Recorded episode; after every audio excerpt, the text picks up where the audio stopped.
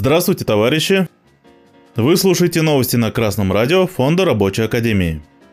Сегодня в программе заключение нового коллективного договора Volkswagen Group Rus.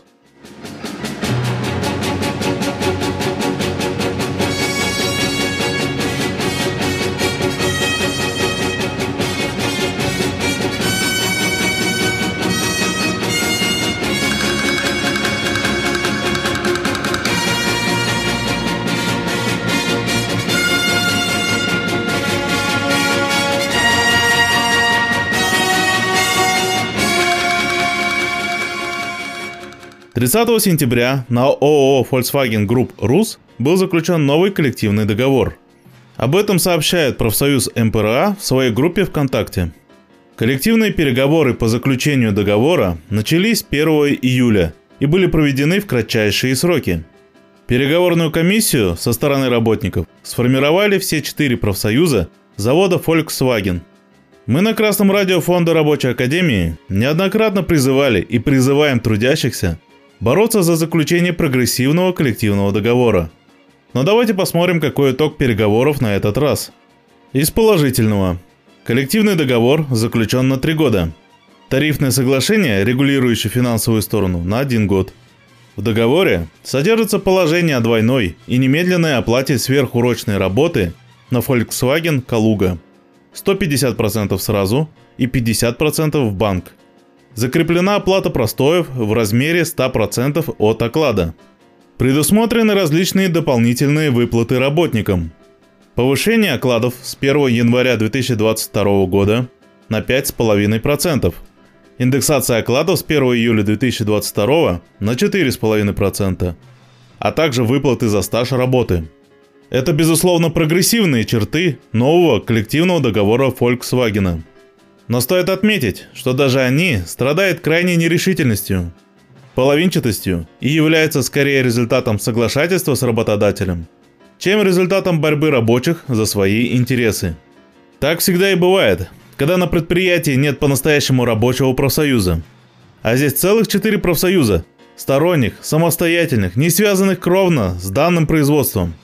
Действительный рабочий профсоюз не только состоит из рабочих, но и управляется рабочими – если вы сами не можете в любой момент указать на ошибки и нерешительность любого руководителя своего профсоюза и в любой момент сменить его на другого, то нет никакой гарантии, что этот руководитель будет действовать только в ваших интересах, а не в чьих-нибудь других.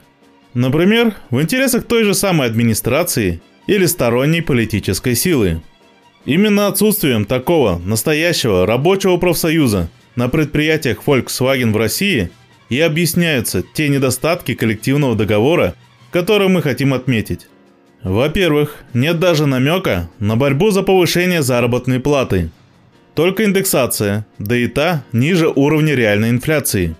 Во-вторых, по некоторым пунктам не удалось договориться с работодателем, и они ушли в протокол разногласий. Эти пункты о доплате за работу в ночные часы 40%, о доплате за работу в вечерние часы 20%, по средней загрузке на производстве не более 100%. О кассе взаимопомощи, создании комиссии по трудовым спорам. Совсем не вошли ни в договор, ни в протокол разногласий пункты по гарантиям для работников при введении аутсорсинга.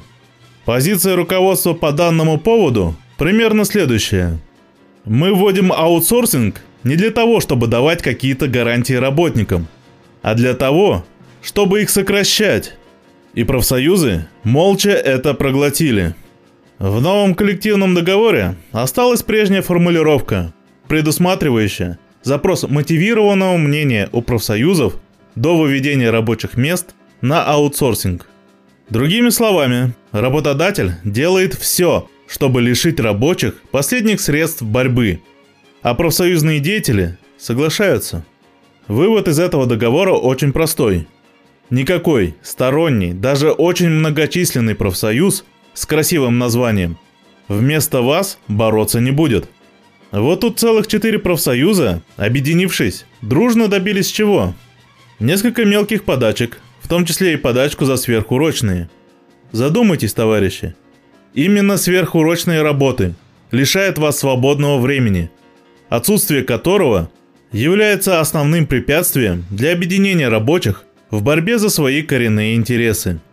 Профсоюзы, неподконтрольные рабочим, способны лишь отступать, соглашаться на требования капиталистов и в конечном счете предавать интересы рабочих. Объединяйтесь сами, товарищи, сами создавайте профсоюз или возглавляйте существующий. Сами в нем работайте и управляйте им.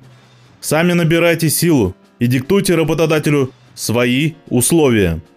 Не выпрашивая жалкие крохи с барского стола, а самостоятельно устанавливая цену своей рабочей силы. А с вами был Марат Мигранов с коммунистическим приветом из Свердловска.